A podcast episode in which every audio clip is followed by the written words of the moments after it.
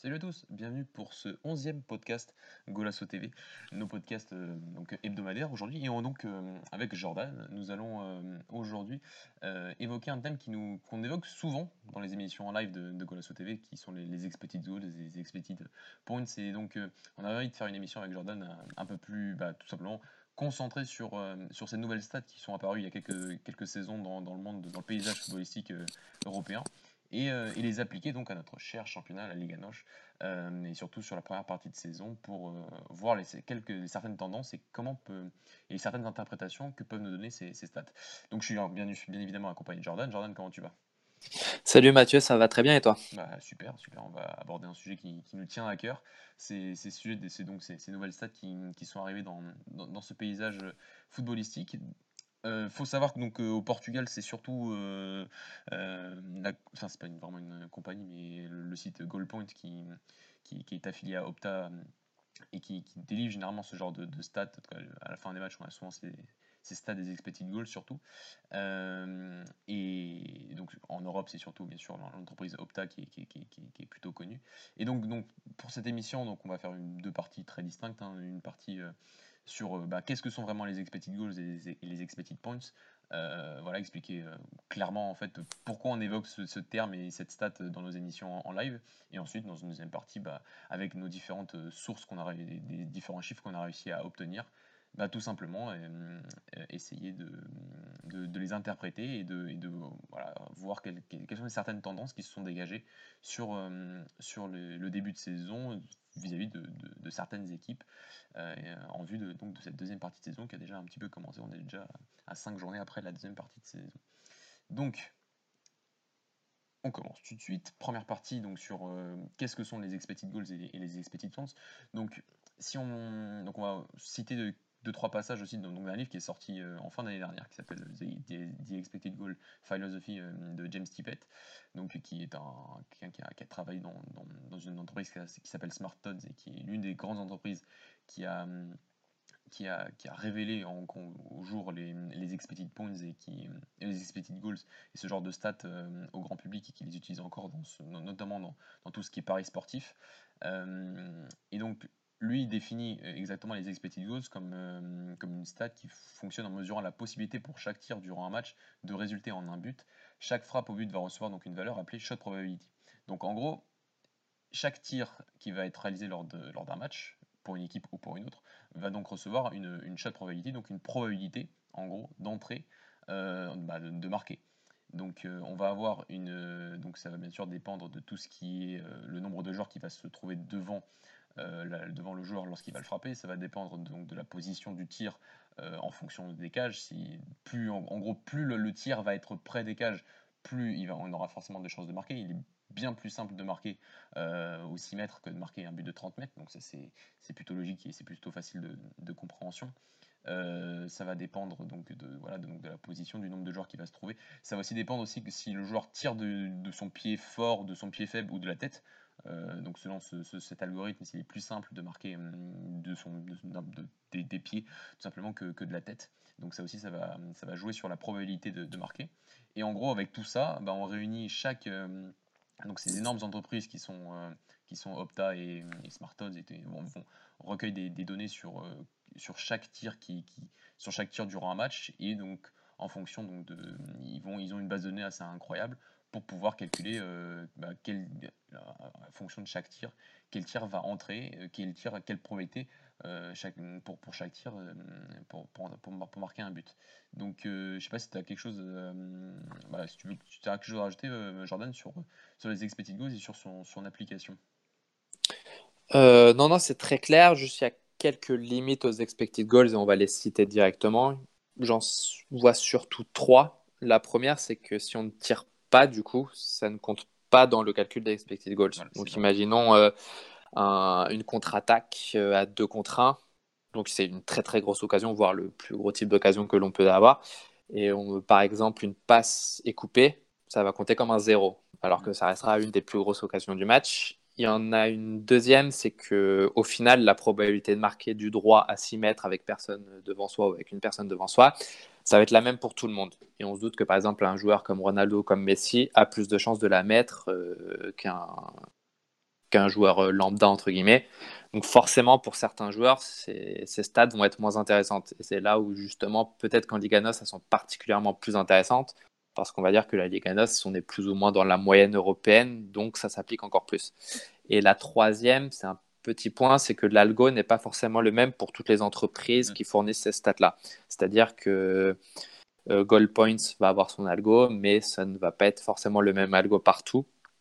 Et donc, on va pas forcément retrouver les mêmes expected points euh, pour le même match selon le fournisseur, même si dans la plupart, du, la plupart des cas, ça va être très très proche. Mais j'ai remarqué que par exemple, certaines, boîtes avaient tendance à peut-être un peu sous-estimer les expected goals par rapport à d'autres qui vont peut-être surestimer les expected goals. Mais au final, vu que sur le même match, sur le même championnat, ça va être la même boîte qui va le faire, bah forcément, soit ça va être sous-estimé partout, soit ça va être surestimé partout, et euh, on pourra quand même conclure euh, sur la longue. Voilà, et si on prend par exemple un cas bah, qui est très spécifique, le cas du penalty, on va donc avoir euh, bah, le penalty, on a une position de tir qui est, nette, et en gros, chaque entreprise va avoir un échantillon par exemple de 3000 penalties, et donc une entreprise comme Understat qu'on va voir tout à l'heure va estimer qu'il il y a 0,76 euh, expected goals, donc 76% de chance de marquer ce penalty en fonction de toutes les données qu'ils ont. Mais il y a d'autres entreprises qui peuvent avoir d'autres échantillons, plus ou moins d'échantillons.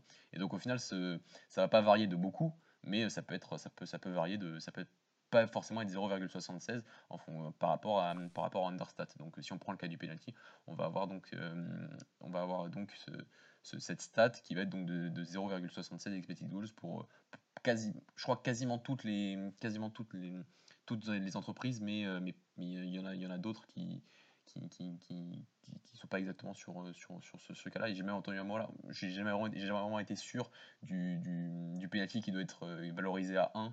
Ça, j'ai toujours eu un peu de mal. Je sais même plus qui, je sais même pas qui le fait vraiment au final le, 1. Euh, je sais plus, mais je sais que quelques-uns le faisaient. Et oui, c'est pas forcément logique d'avoir 1 parce que bon, un penalty, c'est pas non plus un but fait. Et du coup, il y a aussi une autre limite qu'on pourra jamais combattre. C'est imaginons on fait un très bon match et on estime qu'on a été lésé sur deux pénalties, mhm. bah forcément ça n'apparaîtra pas dans les stats expected goals et ça comptera comme du zéro. Après, en soi, c'est logique vu que ça n'a pas été sifflé. Et donc, pour, pour finir sur l'explication, pour calculer à, la fin de chaque match, donc on va prendre tous ces tirs. Tous ces tirs vont donc être notés en fonction des expected goals. Et, euh, et, au final, on va faire tout simplement une addition de tous les expected goals du match et on va et on va et on va avoir donc euh, on va avoir le résultat qui est, qui, qui que, que, tout le monde connaît mais ensuite on va avoir donc ce sort de résultat expected goals qui va nous donner donc une, autre indication sur euh, la production offensive c'est un peu comme ça que le synonyme de tout ce que va donner cette stat ça va être donc la production offensive d'une équipe euh, vis-à-vis donc vis-à-vis de son match donc là si on prend un exemple d'un match qui s'est déroulé vendredi dernier donc, euh, donc ceux qui sont qui regarderont peut-être pas forcément le podcast sur YouTube, donc on va essayer d'être le plus descriptif possible. Donc vendredi dernier, on avait donc un match entre le Bayern de Munich et Paderborn. Euh, donc on a eu un, Bayern de Munich qui a eu donc qui a marqué donc le résultat été 3-2. Le Bayern de Munich a eu 3 expected goals, donc vraiment pile poil, c'est exact. Donc euh, ils ont ça correspond exactement à leur, production offensive lors de ce match. Ils ont eu 3 expected goals, ils ont marqué 3 buts. Donc on peut dire qu'ils n'ont été ni efficaces, ils, n'ont pas manqué d'efficacité, mais ils n'ont pas eu un, surplus d'efficacité. Ils ont eu leurs occasions, ils les ont marqués. Par exemple, Paderborn, eux, a eu c'est 1,41 expected goals, ils ont marqué 2 buts. Donc on peut dire qu'ils ont un petit peu, euh, ils, ont, ils, ont ils ont été efficaces, ils ont marqué un peu plus de, euh, ils ont marqué plus que leurs expected goals, donc ils ont été un, peu, plus, un peu plus efficaces. S'ils avaient eu, euh, par exemple, s'ils avaient, eu 3-1, bah on peut dire que Paderborn avait plus créé au niveau de la production offensive, mais qu'ils n'avaient pas été récompensés, euh, puisqu'ils avaient marqué un but, n'avaient marqué qu'un but. Donc c'est si on veut faire une analyse rapidement de, du score plus de ces expected goals en corrélation, on obtient, on obtient à peu près, à peu près ça. Euh, Disons que si, on, si euh, Paderborn fait ce genre de match-là euh, toute la saison, en règle générale, ils marqueront soit un but, soit deux buts. Ça. Et plus l'on va dans le temps, plus ce sera vrai. Mais forcément, avec ce genre d'expected goals, on ne fera pas forcément un ou deux buts et on verra des cas contraires. Et par exemple, si on prend un, autre, un autre cas, par exemple du, Real Betis, du Betis Séville face à Mallorca vendredi dernier aussi, là on a un cas encore plus important, c'est-à-dire qu'on a un Real Betis qui a marqué 3 buts, donc il y avait 2,82 expected goals, donc là il y a une, certes une, légère, un léger delta de, 0,12, euh, de 0,18 pardon. Euh, donc euh, c'est plutôt léger, donc il faut l'interpréter quand même sur que le Real Betis a quand même produit assez pour marquer ses trois buts. Par contre, on a un Mallorca qui a eu 0,95 expected goals pour 3 buts marqués. Donc là, on peut dire clairement qu'ils ont été euh, très, hum, qu'il y a eu du réalisme, eu de l'efficacité, peut-être un peu de chance vis-à-vis de la production offensive de Mallorca lors de ce match qui a été largement en surperformance sur ce match-là. Oui, c'est ça. Et pour un petit peu compléter la chose, c'est pas non plus parce qu'une euh, comment dire une frappe lointaine qui va avoir un expected goal de 0,05, je ne sais pas si on la met, ça veut pas non plus dire qu'on a été chanceux, mais disons que si on va la faire 10, 15 fois, c'est la fois où elle est rentrée justement. Mhm. Et c'est pour ça que quand on va se dire peut-être que sur un match, on va avoir un petit peu de réussite, mais c'est justement en enchaînant les matchs, en ayant un grand nombre de matchs, qu'on se verra que pour la plupart des clubs, l'expected goals et le nombre de buts réellement marqués, bah, ça colle la majorité du temps. C'est ça. Et par exemple, si on prend le cas du Betis euh, sur ce match-là, le Betis avait, a obtenu un penalty. Et donc, en fait, donc, euh, si on enlève les 0,76, on serait donc plus qu'à 2,06. Euh, Merci. Et, et, donc, c'est pas rare non plus que quand on analyse les expected goals durant un match, on enlève le penalty parce qu'on sait pas vraiment parfois où il se trouve. Et donc, on dit que il est possible qu'un penalty ne soit pas créé euh, sur une occasion très dangereuse. Imaginons qu'il y, a une faute au coin de, la surface de réparation, c'est pas forcément donc euh, une, véritable occasion de but. Et donc dans certains cas, on peut enlever donc l'expected goals du penalty pour euh, ne pas en gros fausser le chiffre des expected goals. Et donc on pourrait penser que le Real Betis n'a marqué que deux n'aurait pu avoir que deux expected goals contre, contre, contre trois buts s'ils avaient perdu contre deux buts euh, et, donc là encore, ça aurait, été, plutôt logique. Ils auraient ni été en surperformance ni en, ni sous-performance. C'est ça, entre guillemets, une sorte d'expected goals dans le jeu. C'est ça. Pour faire, c'est ça. Et si on revient sur le cas du, du, du, Bayern face à Paderborn, on peut avoir donc ce genre de, de graphiques qui, donc, sur, sur, qui, qui sont des sortes de time, de time map, des sortes de time map où on peut voir en, en fonction des expected goals bah, quelles équipes vont avoir les moments forts en fonction du match. Euh, en fonction donc, de, leur, de, leurs expected goals et donc d'une élévation de leur pic sur cette courbe-là. Et donc, euh, c'est, on peut voir, euh, limite, on peut avoir une, vraiment une sensibilité vis-à-vis du, vis-à-vis du match et, et, voir à peu près bah, qui, qui, a, qui, a, commencé fort son match, qui, qui, a, qui, a, voilà, qui, a commencé à avoir des occasions, est-ce que l'équipe adverse a bien réagi. Et donc au final, ça donne certaines indications. avant même de voir un match, ça peut donner certaines indications sur la qualité du match et sur qui a dominé et qui n'a pas, qui, a dominé, euh, quelle équipe a dominé euh, l'autre équipe. Là, par exemple, voir par exemple pour Paderborn qu'ils n'ont pas tiré de jusqu'à là à peu près la, 40e minute de jeu. Donc on peut se rendre compte que le Bayern de sur euh, de la 0 de la première minute à la, 4, à la 40e minute de jeu, bah, on peut légèrement supposer que le, que, le Bayern a, a, dominé son adversaire du soir en plus en jouant à domicile. C'est ça, et ça rejoint, c'est très très visuel et ça rejoint un peu ce qu'on disait dans le sens où Paderborn, avec ce genre de match, marquera soit un but, soit deux buts. Et ben on le voit là, on a eu une très très grosse occasion et une grosse occasion, c'est-à-dire que la très très grosse occasion, ils la mettront la plupart du temps. Et la grosse occasion, entre guillemets, ils la mettront une fois, l'autre fois, ils la rateront. Et dans le sens où si on a zéro but sur ce genre de match, bah, c'est quand même qu'ils auront assez vendangé parce qu'il y a une très très grosse occasion et une bonne occasion. Et normalement, tu t'en tires au moins avec un but. Et si tu mettais deux buts sur ce match-là, c'est qu'il y avait une frappe lointaine ou une, un peu de chance, un peu de réussite sur, sur une occasion qui faisait que tu marquais un troisième but. Voilà. Et donc, si on passe juste sur un, petit moment, une sorte historique, euh, on va avoir donc un. Donc, les Goals, en gros, ont été un peu révélés au grand public à partir de l'année euh, de l'année 2017, donc après un match d'Arsenal face à Manchester United, je crois, euh, où c'est Arsène Wenger qui avait commencé un peu à révéler au grand public qu'est-ce que sont les expected goals et, et, qu'est-ce que sont les expected goals en, analysant le match de son équipe par rapport aux expected goals, ça avait surpris beaucoup de monde parce que en final peu de gens euh, étaient au courant. Et depuis donc euh, déjà sûrement depuis la saison dernière on, commence.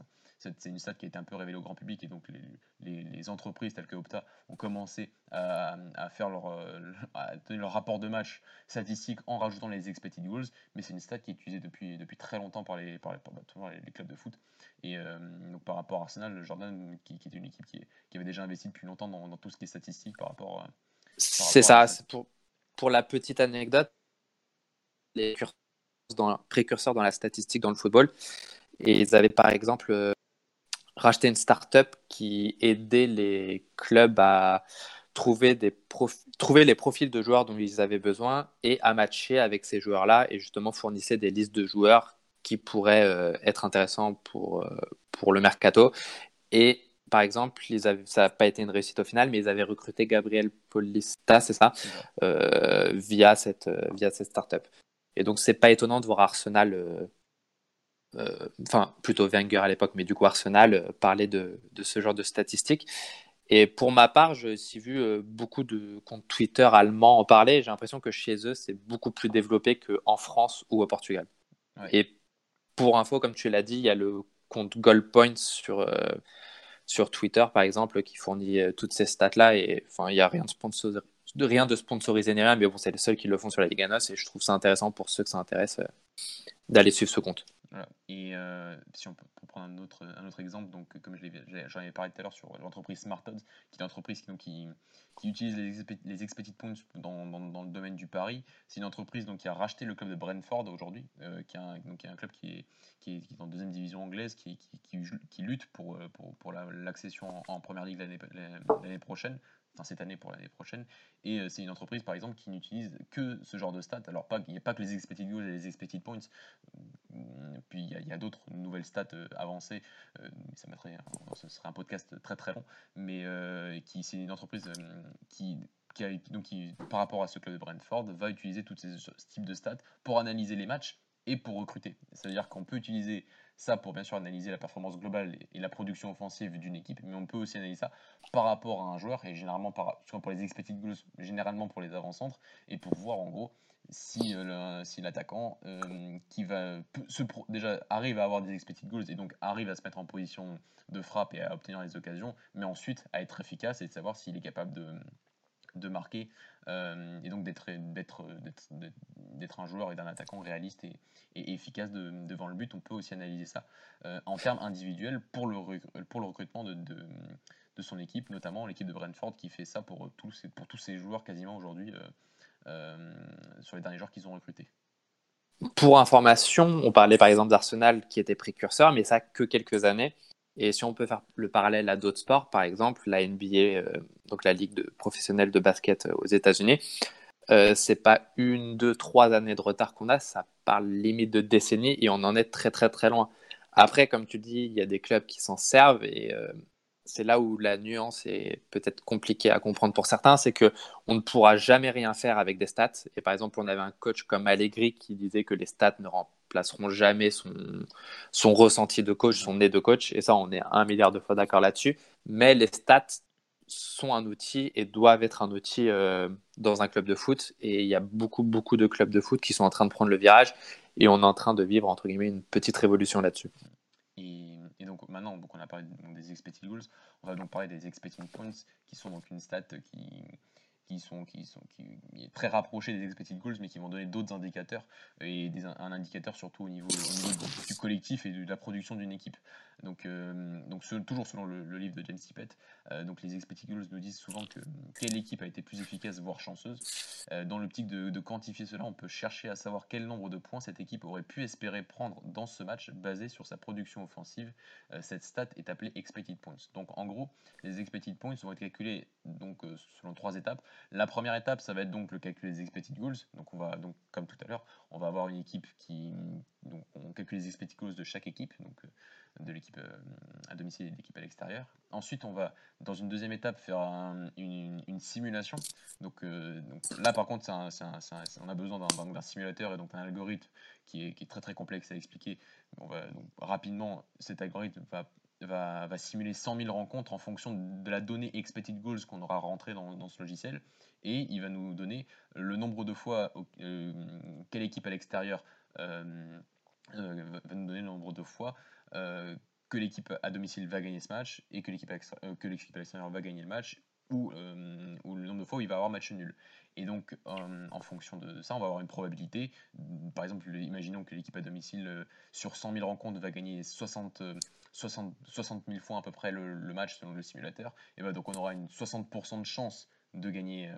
donc, pour le simulateur, il aura 60% de chance de gagner ce match. Et donc, on va, on va remettre ça sur sur 3 points et donc on va obtenir à peu près 2,1 points, à peu près 2, points, si on prend, si, à peu près, à peu près 2 points.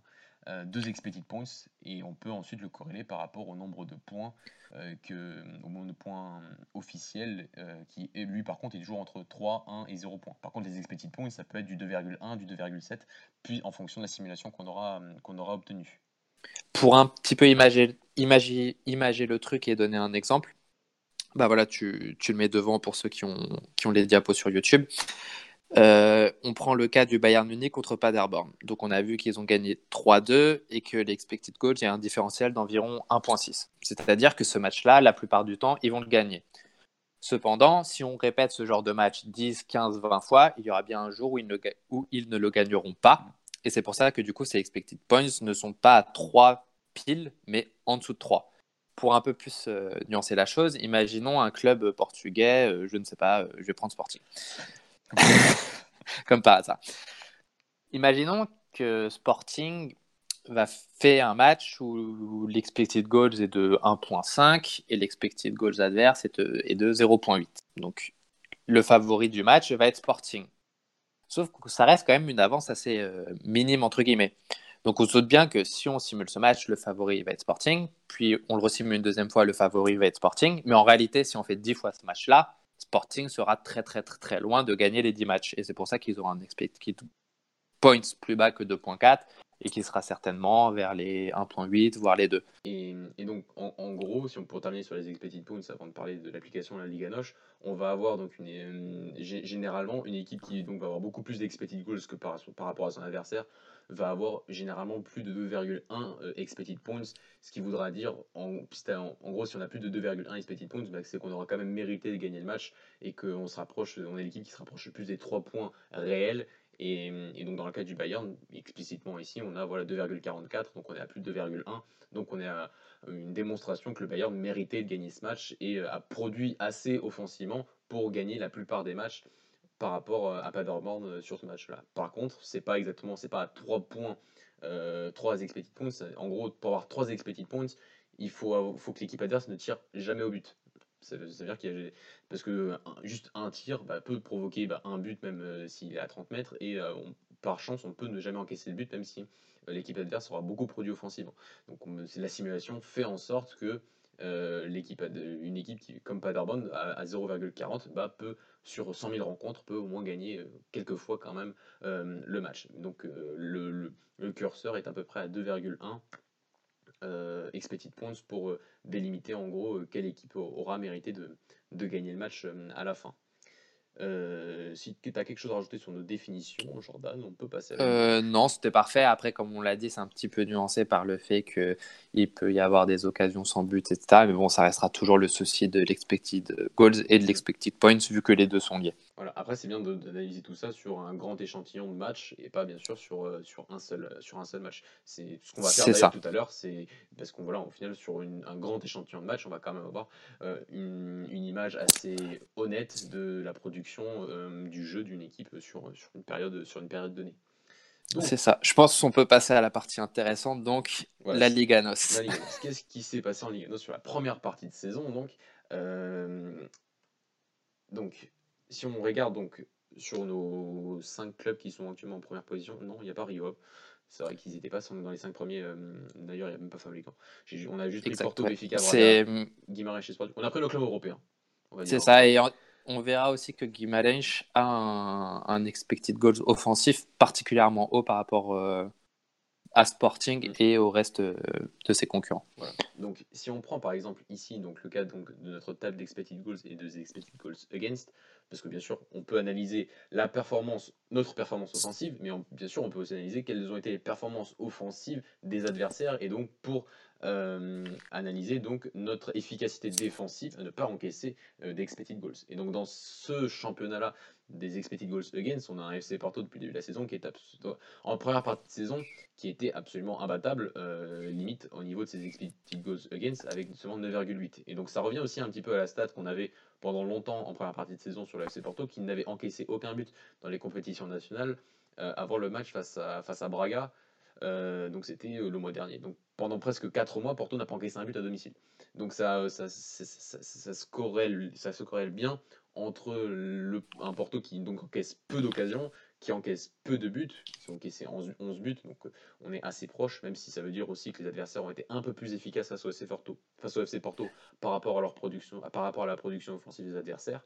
Mais on a, on a sur cette première partie de saison un Porto qui a été extrêmement, extrêmement bon au niveau défensif, et c'est pas illogique vis-à-vis donc de l'entraîneur Sergio Conceição qui euh, partout où il est passé a toujours réussi à créer des équipes euh, d'un point de vue défensif euh, très très très solide avec le FC Porto actuellement c'est peut-être plus offensivement dans le jeu on a cette ressenti que, Porto joue un football peu alléchant. Mais en termes de stats et d'expected goals bah, ça se ça se ça se voit pas tant que ça. On a quand même un Porto qui est extrêmement bon offensivement c'est ça, c'est vraiment très très fort le 9.8 par, euh, pour 17 journées. C'est-à-dire qu'on est à quasiment 0.5 par, euh, par match. Donc non seulement Porto ne concède quasiment aucune occasion flagrante, mais c'est aussi Porto concède très très peu de tirs tout court en fait. C'est non, mais même le nombre de tirs tout court est assez faible dans le sens où en fait au final le, au cumulé faire je sais pas par exemple plusieurs tirs à l'entrée de la, à la devant la surface, etc. Au final, au cumulé, si tu fais énormément de tirs, ça fera quand même un petit résidu à 0,3, 0,4, etc. Et là, on voit que même comme ça, ils sont à 0,5 quasiment euh, de expected goal against par match. C'est vraiment très très faible. Et certains clubs n'arrivent limite à, à ne jamais faire 0,5, ne serait-ce que dans un match. Or, Porto, c'est quasiment sa moyenne. C'est même sa moyenne sur le début de saison. C'est très très fort. Et on voit que c'est ça colle avec le nombre de buts encaissés et que limite, ils auraient pu en encaisser encore moins. Mm. Alors que si on prend par exemple le cas d'un Béfica, qui est un cas euh, européen et qu'on va évoquer juste après sur, euh, sur un cas de surperformance assez, assez improbable, euh, et c'est pour ça que ça revient sur certains discours qu'on a eu lors des dernières émissions par rapport à un Béfica qui, qui donne l'impression au final de, surdominer son championnat par rapport à toutes ses victoires. C'est pas totalement, c'est pas faux, loin de là, mais il y a cette, aussi cette impression que Béfica ne surdomine pas non plus totalement sur euh, ne, ne surdomine pas totalement. Par exemple, si on prend la, donc la stade des expected goals, sur la première partie de saison, Benfica était à 31,4 buts espérés, si on traduit expected goals, alors que Benfica en a marqué 42. C'est-à-dire que Benfica a été très efficace et a réussi à marquer des buts. Euh, euh, à, marquer des buts qui n'étaient pas forcément évidents et donc qui voilà on a donc un, différentiel à peu près de, de, 10, de 10 buts qui est, vraiment vraiment vraiment beaucoup euh, et on a même encore un différentiel au niveau des, au niveau des expected goals against. Benfica aurait dû encaisser 13,8, donc on est, quasi, on est vraiment à 4 expected goals against de plus que Porto. Pourtant, Benfica a encaissé euh, 5 buts de moins que Porto sur toute la première partie de saison. Donc c'est impressionnant comment Benfica, au final, a été très réaliste d'un point de vue offensif sur toute la première partie de saison et d'un point de vue défensif aussi sur toute la première partie de saison, ce qui a engagé voilà, ce, ce nombre de victoires hein, sur la première partie de saison incroyable. Donc voilà, 16 victoires et une seule défaite face au FC Porto en tout, en, tout début de saison. Et là où moi je trouve ça particulièrement choquant, c'est que par exemple, on va le voir avec Braga juste après, mais Benfica et Braga ont plus ou moins le même nombre d'expected goals alors que Braga est en sous-régime et a seulement 27 et Benfica est en sur-régime et a seulement 42. Seulement. Les cas. Euh, seulement. Mais est à 42, excusez-moi. Je, je, suis encore choqué, c'est pour ça. Mais on peut nuancer, entre guillemets, par le fait qu'on qu'on puisse se dire bon, Benfica a eu un très très bon Vinicius. Et est-ce que Vinicius est dans la case des, entre guillemets, neuf qui sont trop forts pour le championnat portugais et qui vont avoir une occasion, un but tout le long d'une saison et qui sont capables de le tenir. Mais là où c'est difficilement justifiable, c'est de l'autre côté en fait. Comment Benfica, avec 14 expected goals against, peut n'avoir encaissé que 6 buts? Certes, Vlaco fait une, très bonne demi-saison pour moi, mais ça peut pas seulement se résumer à un bon gardien. Et là où, euh, comment dire, Là où la nuance entre chance, réussite et talent est minime euh, côté euh, expected goals de ton équipe, on peut dire que côté expected goals against, la part de chance est beaucoup plus forte et la part de sur-régime beaucoup plus forte. Parce que là, clairement, la seule part de... qui vient vraiment de ton mérite, c'est ton gardien. Or, certes, Vlaco fait une bonne demi-saison pour moi, voire très bonne demi-saison, Mais là, quand tu vois un tel différentiel, c'est quasiment du inédit en Europe. Ouais, c'est comme si tu avais un gardien tel que Oblak, Allison dans, dans tes cages. C'est ça. Ou Stegen, Ederson à l'époque Oui, euh, où il était à Benfica, mais pour moi. Vlaco, c'est pas ce niveau-là. Et ça se résume pas seulement à Vlaco, justement. Donc c'est pour ça que ce genre d'indicateur, même plus, défend, enfin, plus défensif, nous montre quand même que Benfica était dans un, dans un sur-régime. Et enfin, surperformance, sur-régime c'est peut-être un peu fort, mais surperformance. Et, et que donc, c'était pas non plus euh, inenvisageable de voir Benfica perdre des points sur ces deux dernières journées de championnat. Alors, on est enregistre le lundi, donc ils vont affronter Gilles Vicente, on va voir ce que ça va donner. Mais euh, sur les deux dernières, journées de championnat, donc euh, c'est donc défaite à Porto et défaite face à Braga à domicile. Donc même si c'était des concurrents plutôt forts de notre championnat, on, a, on verra aussi ce que ça fera face à des équipes plus faibles et voir s'ils arriveront à, s'ils arriveront, s'ils encaisseront des, des- des matchs nuls et des défaites qu'ils n'encaissaient pas forcément euh, en première partie de saison. Voilà, si objectivement on regarde certains matchs de Benfica face à Tondel, euh, si on se souvient, je crois que Tondel était à 0,8 expected goals et Benfica était qu'à 0,4 et Benfica avait gagné 1-0 sur une tête de Ferro. Donc c'est ce, il y a eu ce match-là, il y a le match à Molélé, hein, il y a eu le match à ce Sporting où euh, Benfica ne mérite pas forcément de gagner en termes de statistiques avancées, mais il y a eu l'entrée de Rafa et individuellement Rafa a changé les choses sur ce match-là. Il y a eu le match à Guimarães aussi, euh, où Benfica a gagné 1-0, mais euh, la production offensive était aussi inférieure à celle de, de. Donc il y a quand même pas mal de matchs où Benfica euh, n'a pas produit offensivement bien plus que son adversaire. Par contre, ils ont toujours essayé de réussir cette efficacité de, de marquer et de gagner à chaque fois, ce qui était assez impressionnant. C'est ça. Et là où la nuance est très faible, c'est qu'on ne dit pas que Benfica va s'écrouler en deuxième partie de saison et va se mettre à perdre car la chance va tourner. Non, ça ne veut pas dire ça. C'est-à-dire que tout simplement, il y a un warning sur ça et que si Benfica continue à faire ce genre de match-là, ça va très certainement se retourner. Après, est-ce que Benfica va améliorer ça? Est-ce que Benfica va sortir de meilleures performances? Ça, c'est autre chose. Mais là où la stat se trompe peu, c'est que si ça continue comme ça, il faut quand même faire attention. Et une équipe qui est à 100%, mais c'est vraiment 100% de victoire contre les autres, entre guillemets, Ouais, contre le hors top 4, ah, certes, elle est très très forte contre le hors top 4, mais 100%, c'est peut-être un petit peu exagéré. C'est ça. C'est là où est la nuance. Et c'est pour ça qu'on peut imaginer qu'en deuxième partie de saison, Benfica va pas bien sûr s'écrouler, mais perdre quelques points. Et sachant que maintenant, il n'y a plus qu'un point d'a- d'avance sur, sur FC Porto, en attendant, imaginons s'il gagne Gilles Vicente ce soir. Euh, euh, donc euh, au final, le fait qu'il n'y ait plus qu'un point d'écart entre Porto et Benfica bah, est bien plus logique que, en termes de stats avancées, est bien plus logique que les 7 points d'avance que Benfica a eu à un moment, euh, il y a, donc il y a- a 3-4 journées entre ces deux équipes. C'est Et- ça. Et là où on se disait que la production offensive de Benfica paraissait su- super assez, mais que inversement, on la plupart des gens se disaient quand même la production défensive de Porto est plus intéressante que celle de Benfica. Bah, on voit qu'au niveau des buts encaissés, bah, c'est totalement le contraire. On est quasiment divisé par deux sur la première moitié, moitié de saison. C'est ça. Donc, il y a quand même quelques signaux un petit peu étranges. Si on passe euh, le cas du Sporting, Jordan. Bah, le cas du Sporting, on voit entre guillemets le, le commun des mortels, ce qui arrive à 90% des équipes. C'est-à-dire que notre expected goals et notre expected goals against suit plus ou moins à la réalité. Mhm. C'est-à-dire qu'on est ni en sur-régime, ni en sous-régime. Et là, pour le cas des expected goals de Sporting, j'avais un petit peu plus regardé en détail. Et en fait, on avait une petite partie en sur-régime en début de saison, quand ça allait très très mal. Oui. Et depuis Silas, on est vraiment à du, un but euh, espéré, un but marqué. Donc c'est là, c'est là où moi ça m'a alarmé encore plus côté Sporting, c'est qu'on avait des résultats catastrophiques et qu'en plus de ça, c'était limite du sur-régime.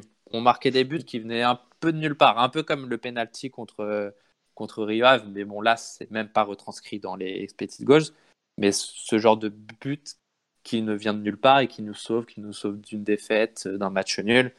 Et au final, euh, même comme ça, on était, on était très très loin dans les points. Euh, Mais depuis Silas, c'est plus ou moins l'équilibre. ouais, c'est un peu plus l'équilibre. Mais le Sporting et puis euh, voilà, les équipes ça. adverses hum, ont des occasions et les grosses occasions ils les mettent et, Benfica- le ça. Sporting a des occasions et ces grosses, ces occasions ils les mettent aussi. Donc euh, il y, a- ça. il y a une sorte d'équilibre euh, qui, qui est vis-à-vis du Sporting donc qui est, qui est assez fidèle euh, vis-à-vis de ses stats avancées. Et là où, pour donner un petit exemple concret d'à quoi peuvent servir les stats avancées, c'est que par exemple, sous Silas, ça sautait pas forcément aux yeux, mais on s'est rendu compte que les expected goals against avaient drastiquement diminué. Mm. Mais vraiment drastiquement, du divisé par 2, du divisé par 3.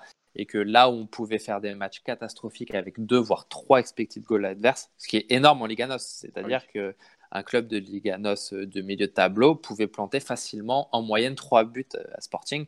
Et bah là, on commençait à enchaîner des matchs à moins d'un expected goals et euh, against. Et du coup, euh, dans le même temps, on a vu que Sporting se mettait à faire des clean sheets de temps en temps, alors qu'avant c'était impossible. Donc euh, ça s'est vraiment rejoint dans la réalité. Si en gros, si on prend à, notre, à l'échelle de notre Liga Noche, on va avoir euh, la plupart des matchs des grands vis-à-vis des petits. C'est une, donc une domination des grands et donc une production offensive qui va être plus élevée, forcément. Et donc, si sur les futurs matchs, si vous faites attention, on aura un Porto, un Mefica, un Braga, un Sporting qui va donc avoir à peu près un, plus, plus d'1,5 expected goals et une équipe adverse qui va avoir généralement moins d'un expected goal. Et donc ça va de et généralement en fait ça reflète quand même assez bien la moyenne des matchs qu'on a en championnat, en tout cas que les grands ont euh, dans leur championnat, c'est une ultra domination vis-à-vis de leurs adversaires. Bien sûr que parfois, sur une contre-attaque, par exemple, si on prend le, le match Béfica face à Aves, Aves sort une fois de, de, son camp et marque le but de Mohamedi. Et donc, euh, on marque et, et, et, Béfica prend, prend, ce but. Mais, euh, mais on, Béfica aura quand même largement dominé son match. Il gagnera au final de buts 1. Et, ce qu'a fait Silas au final, c'est qu'il a, au début, lorsqu'il est arrivé, il a un peu rééquilibré et il a, en gros, le Sporting a retrouvé des, des statistiques qui sont fidèles à un, à un, grand qui joue dans le championnat. Ça, il les a mis plus ou moins dans la norme, statistiquement parlant. Après, c'est pas flamboyant, etc. Mais bon, on est rentré dans les cadres là on avait vraiment des valeurs aberrantes et, et que c'était pas possible, quoi.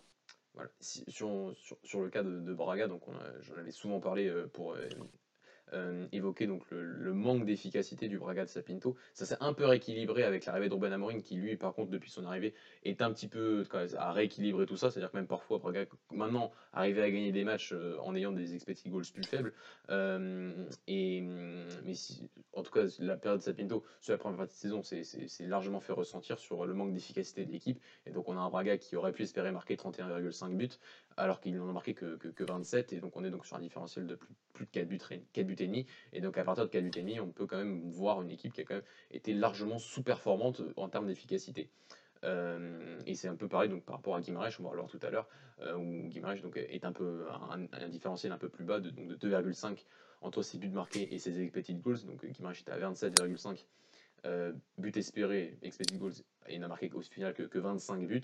Donc euh, ça, ça, ça, souvent aussi euh, rejoint ce qu'on disait sur les matchs de Guimarães, avec une difficulté à, de temps en temps marquer des buts, et notamment du fait qu'ils ont eu un avancement qui s'appelle Lobolatini, qui est toujours là d'ailleurs, mais qui est, qui, est réellement en sous-performance depuis, depuis son arrivée, qui qui, marche plus. Quoi.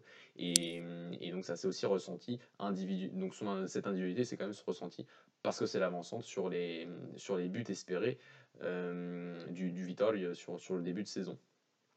Et du coup, juste pour un petit peu conclure, là, on n'a pas les stats de Famalican qui apparaissent, mais là où justement on alertait à propos des stats que Famalican était en sur-régime et que ce n'était pas normal pour eux qu'ils marquent autant avec si peu de buts espérés, c'est que c'était le club avec Benfica qui était le plus en sur-régime, mais pour le coup, eux, ça s'expliquait moins par les joueurs en eux-mêmes, disons qu'ils n'avaient pas Vinicius devant. Et ben on voit que sur les derniers matchs, ça s'écroule complètement. Bah, on va alors donc, euh... sur le tableau des expected points. Euh, donc, en Angleterre, elle s'appelle la Justice Table. en gros, c'est quelle équipe doit vraiment être en premier par rapport à ses, à ses expected points et donc par rapport à sa production offensive. Et donc, comme on l'a vu tout à l'heure, donc Porto serait premier euh, par rapport à, si, on, si, on, fait on, si on fait les, les, les expected points du FC Porto. Et donc si on prend le cas de Famalicão ici, euh, on a un Famalicão qui, qui était à 1,82 points par match, donc un rythme quand même hyper élevé pour, pour, un, club, pour un club promu, là on n'est pas loin des 2 points par match, alors qu'on avait un, un, expected point, un expected points par match de 1,55, donc il y a une différence, un différentiel de 0,27, donc il y a une démonstration d'une super performance de Famalicão, Famalicão en plus qui n'a pas l'effectif de Benfica bien évidemment, et donc qui, euh, bien, quand ça, le jour où ça irait mal, bah, forcément que ça devait aller un peu plus mal qu'à qu par rapport à ce par rapport à ce par rapport à ce, par rapport à ce différentiel. Euh... Et là où, où, je vais juste nuancer parce que sinon on va avoir euh, soit les Portiches qui vont dire ah on mérite d'être champion et les Benfica qui vont dire ah c'est n'importe quoi on mérite d'être champion. Non, ce tableau-là ne veut pas dire Porto doit être premier. Bien sûr. Ça veut juste dire que attention d'ailleurs c'est à la 17e journée donc on a une différence euh, de, points dans, de points dans la vraie vie qui est plus haute que le le différentiel de points à l'heure actuelle, vu qu'il n'y avait toujours pas eu le, le, le Braga Benfica. Et le, Braga, et le Benfica Porto. Et le Benfica Porto, c'est ça. Donc déjà, c'était plus de points. Ce que ça veut dire, c'est qu'en fait, là où le différentiel de points était quand même très haut, 7 points en Liga NOS, c'est pas rien, le différentiel d'expected points n'était pas si haut, voire pire, il était inversé. Donc c'est un peu ce qu'on disait tout à l'heure avec le message d'alerte, c'est que finalement Benfica est devant, mais sur le long terme, s'ils continuent comme ça, ils ne seront pas forcément devant et pas forcément d'aussi avec autant d'avance. Et donc c'est là où il faut vraiment nuancer la chose. Ça ne veut pas dire ah ils sont devant de 0,15 expected points, alors ils méritent d'être champions. Non, parce qu'il y a tellement de cas particuliers aussi qui font que ces petits résidus là c'est pas il n'y a pas un seuil qui fait qu'à partir de temps l'autre va mériter d'être champion ou à partir de temps l'autre va encore mériter d'être champion? Non parce que par exemple on va prendre des cas particuliers. Imaginons que Benfica je sais pas gagne 2-0 très rapidement sur un doublé de Vinicius qui met ses deux seules occasions des occasions qui ne sont même pas spécialement des grosses occasions. Et ben on va se dire que ce Benfica là il est en sur-régime entre guillemets sur cette sur ce bout de, de match. Mais ils vont un peu lever le pied, ils ont un match européen, ils ont un match le mercredi ou n'importe, et l'équipe adverse va se mettre à avoir des occasions. Sauf que cette équipe adverse-là ne va pas mettre ses occasions. Automatiquement, son expected goal va augmenter. Et imaginons ce match finisse vraiment en 2-0. Et bah, au final, ils, ne se sont jamais pris le 2-1. Ils gagnaient 2-0, donc ils n'avaient pas non plus envie de trop se fatiguer et de ils. Et au final, on va avoir un expected points qui soit va être beaucoup plus bas, soit va carrément être à l'équilibre entre les deux. Or, au final, dans la vraie vie, ce qui s'est passé, c'est que Benfica n'a jamais été en danger sur ce match-là. On est d'accord, Mathieu? Ah oui, on est clairement d'accord. voilà. Donc, au final, ça reste à nuancer. Ça donne une très bonne idée générale, vu que sur le long terme, bah, ça s'annule plus ou moins. Mais au final, pour 0,1, 0,2 expected points de différence, ça ne veut pas dire que A mérite d'être champion et B ne mérite pas d'être champion. Ça veut tout simplement dire que les deux sont plus ou moins, plus ou moins au même niveau d'expected points. Quand on a une différence telle que celle entre Porto et Benfica, enfin soit Porto, soit Benfica et Sporting, là oui, tu as une vraie différence dans les points, tu as une vraie différence dans les expected points, tout est normal. Mais là, justement, c'est juste pour euh, réinverser un peu la chose. Certes, Benfica était très devant en nombre de points, mais attention, au niveau des expected points, on voit que c'est proche, voire, enfin, c'était même pas proche, là, du coup, c'était Porto devant. Donc, attention, si ça continue comme ça, Porto peut très bien être champion. Pas Porto va être champion. Porto peut très bien être champion. Et, euh, voilà, donc et... en plus, ça s'est ressenti sur les deux derniers matchs. C'est ça, c'est que là, et au final, on a vu que, ça s'est resserré. Et, en analysant un peu les expected points et donc, euh, et donc cette stat-là, on pouvait quand même s'attendre à un Benfica qui, peut-être pas forcément sur ces deux matchs-là, mais en tout cas sur les autres matchs, euh, par, par, exemple sur certains matchs où Benfica aurait pu encaisser le match nul et donc perdre deux points. Et donc là, clairement, ta moyenne de points par match, elle baisse, elle, baisse drastiquement. Et, et, donc voilà, donc on a un Benfica qui sur certains matchs aurait pu encaissé ce match nul en première partie de saison et n'a jamais encaissé. Et donc, euh, et mais comme il y a ce différentiel si important entre ses points par match et ses petites points par match, ben on pouvait s'attendre à que Benfica quand même allait baisser un peu de régime sur la deuxième partie de saison. Et c'est limite, ça a déjà commencé très tôt. Et ça, et en plus, on a voilà, on a ces, cinq derniers matchs et donc ces deux défaites face à face à Porto et face à Braga. Et on a ce resserrement qui s'est réalisé au final très très très vite, beaucoup plus vite au final que ce qu'on pouvait espérer le hasard fait qu'on sorte cette vidéo là maintenant. Bon, ça fait un petit peu magicien de le sortir maintenant comme par hasard, mais au final, pour les personnes qui, nous suivent sur Twitter, pour les personnes qui suivent les émissions, etc., c'est quelque chose dont on a pas mal parlé. Et bon, le hasard fait que ça arrive maintenant, mais euh, c'est quelque chose qui était plus ou moins prévisible. C'était pas forcément normal de voir Benfica aussi loin devant. Après, bon, on dit ça, peut-être que Benfica aurait très bien pu gagner le, le Classico et bon, ça annulait complètement la chose mais ça reste quand même quelque chose qui pouvait se ressentir à la longue si ça continuait comme ça. Euh, et donc, si on prend notre cas aussi de surperformance en Europe aujourd'hui, on a Liverpool qui euh, a un cas de surperformance. Donc, je crois qu'ils sont à plus de, ils sont à plus de 20 expedited points par rapport aux points qu'ils ont actuellement. Euh, je crois qu'ils sont à 76, 76 points euh, actuellement Liverpool, et selon les expected points, il devrait être qu'à 55. Donc là, on a un cas de, la plus grosse surperformance. Enfin, c'est pas la plus grosse surperformance d'Europe, mais. Euh, enfin, c'est plutôt la plus, le plus gros différentiel, entre guillemets, non mérité. Donc, Liverpool est en surperformance. Et City, c'est pas normal qu'ils aient perdu autant de points avec ces matchs parce qu'il y a vraiment un nombre de matchs incalculable où ils ont perdu des points alors qu'ils n'auraient pas dû en, perdre. Et on peut estimer que City est lui en sous-régime. Donc on a le premier en sous-régime et le second en sous-régime. Donc au final, les expected points entre les deux sont plus ou moins à l'équilibre. Il me semble que Liverpool est un tout, tout petit peu devant. Alors que dans la réalité, il y a quasiment autour de 20 points d'écart. C'est ça. Et, et pour un peu nuancer, on a l'exemple par exemple du Shakhtar tu peux en parler mieux que moi? Bah, L'exemple du Shakhtar aujourd'hui qui est, qui est à, donc, donc seulement un différentiel de 0,28, euh, une surperformance de seulement 0,28 0,28 euh, points entre ses points par match et ses expected points.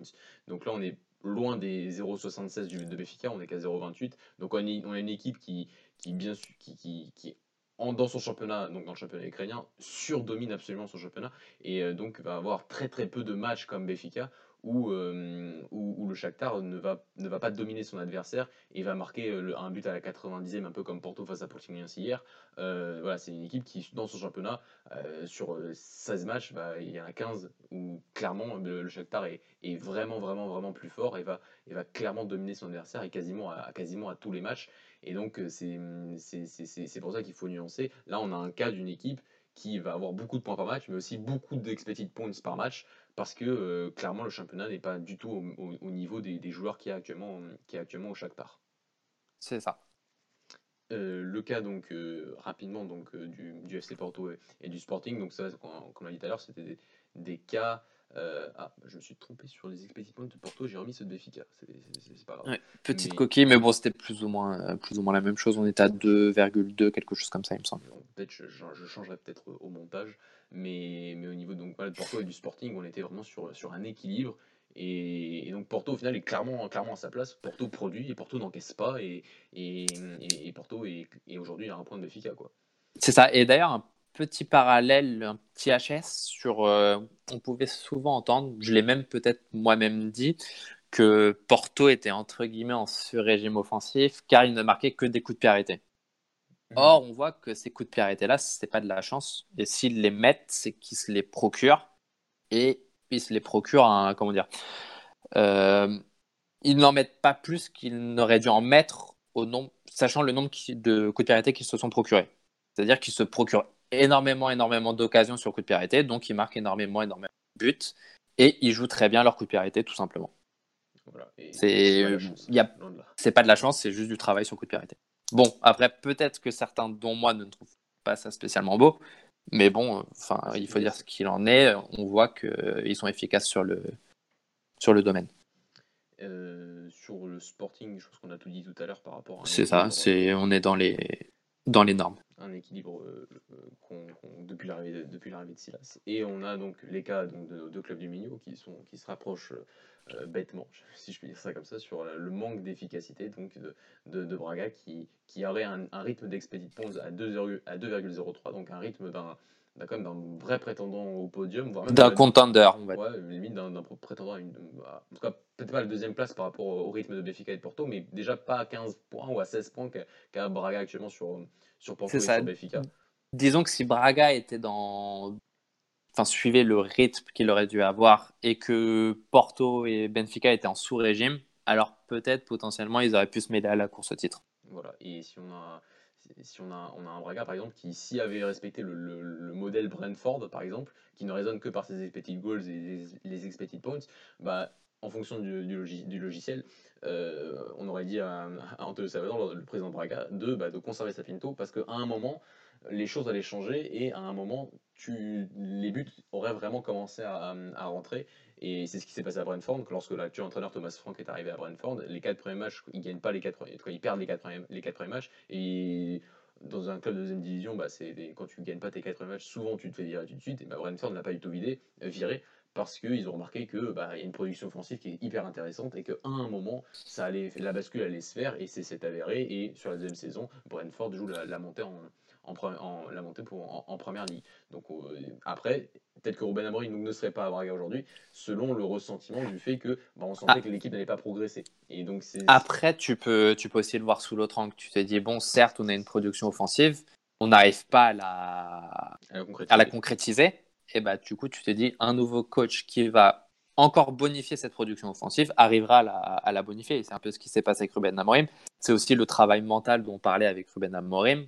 C'est pas un hasard qu'un coach qui arrive enfin à gagner tous les gros avec Braga concrétise ses occasions. Mhm, Pour moi, c'est pas un hasard. Et en plus, si on prend vraiment depuis qu'il est arrivé euh, à Braga en championnat, euh, Braga a, créé 13, 13 expected goals avant le match de Seto hier. 13 expected goals et a marqué 17 buts. Donc là, on est clairement sur euh, un changement par rapport à ce qu'il y avait avec euh, Ricardo Sapinto, c'est-à-dire une équipe qui maintenant marque les occasions et marque euh, toutes les occasions qu'elle a quasiment.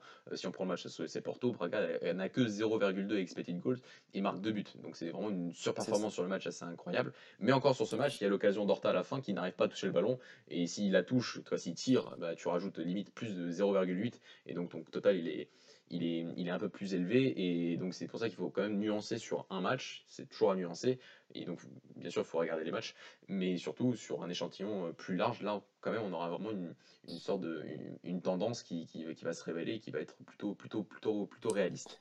C'est ça, c'est dans le sens où Braga qui gagne Sporting, Porto et Benfica, qui fasse un 9 sur 9 au vu des matchs, c'est un léger sur-régime entre guillemets parce qu'on se doute qu'il enfin Certes, euh, contre Sporting, contre Benfica, c'est plus ou moins l'équilibre, même si bon, Vinicius craque pas mal. Mais euh, certes, ils ont mérité entre guillemets ces trois points, mais tu te doutes qu'en refaisant tous ces matchs, ils ne seront pas tout le temps à 9 sur 9, et donc il y a une certaine part de sur-régime. Mais de dans l'autre sens, on se dit que enfin Braga n'est plus en sous-régime. Non, et, il a fait cette bascule mentale. C'est ça, cette bascule mentale. C'est inquantifiable statistiquement. C'est ce, ça. ce, ce, choc psychologique qu'a donné l'arrivée de, de, de, Ruben Amorim. Et on se doute que si on continue les stats pendant six mois, on refait un point dans six mois, dans un an, et bah, le Braga de Ruben Amorim aura très certainement un expected goals et un nombre de buts marqués soit égal, soit quasiment égal. C'est ça. Et, pour Guimarães, ça revient à la sous-performance de tout à l'heure. On a un Guimarães qui avait 1,84 d'expected points par match euh, contre les 1,47 réels, ce qui est quand même. Il y a un gros différentiel là aussi. Et euh, par rapport aux expected points, on a quand même un rythme de production offensive qui est quand même sacrément bon du côté du Vital, mais qui n'est pas du tout concrétisé. Et c'est personnellement, si on regarde les matchs, moi personnellement, il y a vraiment ce problème de l'avant-centre euh, souvent répété, euh, et donc de ce joueur qui n'est pas capable, mais aussi ce joueur qui n'est pas capable de marquer euh, régulièrement, et aussi parfois tactiquement, cette équipe qui a du mal à mettre du monde dans la surface, surtout quand elle n'a pas Davidson, et, donc au final, ça, ça, va très bien, on peut plutôt bien voir qu'est-ce qui se passe sur le terrain au niveau du jeu et au niveau des au niveau réel et en termes statistiques, ben, on voit quand même une, une certaine corrélation et c'est plutôt, c'est, plutôt intéressant de, de remarquer cela. Ouais, je pense que tu as bien conclu sur la chose. Voilà, voilà. Donc euh, je crois qu'on est, on est quasiment, on est quasiment à la fin. Donc on a, on a, on a bien appliqué sur, sur notre championnat. Euh, qu'est-ce qu'on aurait vu pour, pour conclure? Donc j'ai mis sur, sur le diapositif et on le mettra sur la description. Le livre de, de James Tippett qui est en anglais de Expected Goals Philosophy qui explique très simplement et très très très bien euh, tout, tout, tout, ce que ce que sont les expected goals, les expected points. Il y a aussi euh, les expected assists, mais qui sont plus euh, d'un point de vue individuel. Et donc là, on n'avait pas assez de, statistiques euh, d'un point de vue individuel pour vous en parler plus longuement. On a bien sûr parlé donc plus d'un point de vue collectif et d'un point de vue d'une équipe, des, équipes globalement. donc on le mettra en description si vous avez envie de l'acheter. On lui fait de la promo gratuite alors que je sais pas, on va peut mentionner sur Twitter, je sais pas, mais absolument, absolument gratuite la promo là. Mais... Le, le compte Twitter Goldpoints d'ailleurs, comme j'ai dit aussi, oui. qui est très très bien euh, pour suivre les stats portugaises. Il y a le donc euh, Understat qu'on a vu tout à l'heure, donc les, schémas tout à l'heure. Donc c'est Understat qui fait tous les championnats sauf le championnat portugais. Il fait le championnat russe mais pas le championnat portugais. Donc c'est sacrément dommage parce que là il y a vraiment une grosse grosse base de données et on voit euh, il y a aussi pas mal de trucs. Donc pour tout ce qui est Liga, Première Ligue, Serie A, Ligue 1, Bundesliga et donc la, première division russe, il y, a, il y a tout ça sur Understat, c'est gratuit et c'est et donc donc c'est plutôt bien fait. Euh, il y a plein d'autres stats avancées qu'on n'a pas évoquées, mais qui sont, aussi, euh, qui sont aussi très intéressantes, mais qui nécessiteraient d'autres podcasts spécifiques. Euh, donc il y a tout ce qui est expected assist, comme j'ai dit tout à l'heure, les progressive passes, les progressive runs, le PPDA, donc qui calcule l'intensité d'une équipe dans, un match. Enfin le nombre d'actions défensives après la perte du ballon par, par, par, minute de possession adverse, c'est un truc de fou. Mais ouais, ça peut aller vraiment très, très, très, loin. Voilà, il y a aussi le taux d'expected goals par rapport au nombre de tirs, donc il peut aussi calculer ben, dans un match si une équipe encaisse des expected goals, mais une équipe peut encaisser peu d'expected goals, mais des expected goals très forts. Et donc ça voudrait dire que tu équipe par exemple comme, City, un peu comme le Borgade de Ruben Amorim sur ces derniers matchs, bah, qui va encaisser peu d'occasions, mais qui va avoir sa ligne de défense tellement haute et qui va prendre parfois des passes en profondeur et, et mettre et laisser le, les attaquants adverses en, en 1 contre 1 euh, plutôt régulièrement presque. Euh, bah, ça va pas arriver très souvent dans un match, mais ça va arriver quand même mais ça va créer des expected goals très forts parce que là on va avoir un 1v1 entre un gardien et un, joueur dans un, dans un espace plutôt, plutôt important et donc aussi on peut, on peut calculer bah, la, force de l'expected goals d'une équipe adverse ou de son équipe euh, en fonction d'un match et là aussi ça, ça peut aussi être, euh, être, être intéressant et toutes les équipes au final l'analysent et, euh, et, ça donne une, de bonnes indications et pour la conclusion, j'ai rien d'autre de plus à dire. Je crois que tu avais d'autres choses à dire, Jordan, sur, pour finir. Euh, bah, moi, c'est juste une légère conclusion. C'est qu'on l'a un peu dit en soi. C'est que n'importe quelle stat, que ce soit les stats qu'on a vues aujourd'hui avec les expected goals, expected points ou une stat individuelle, par exemple, quelqu'un qui réussit 95% de passes, ça ne veut pas dire que c'est un bon passeur. La conclusion, c'est juste qu'une stat seule ne veut rien dire, mais que les stats, pour moi, vont devenir essentielles, voire le sont déjà dans le football. Et du coup, toutes les personnes que ça intéresse, bah, je vous invite à, peut-être vous pencher sur le sujet, à regarder les stats de vos équipes, expected points, expected goals, etc.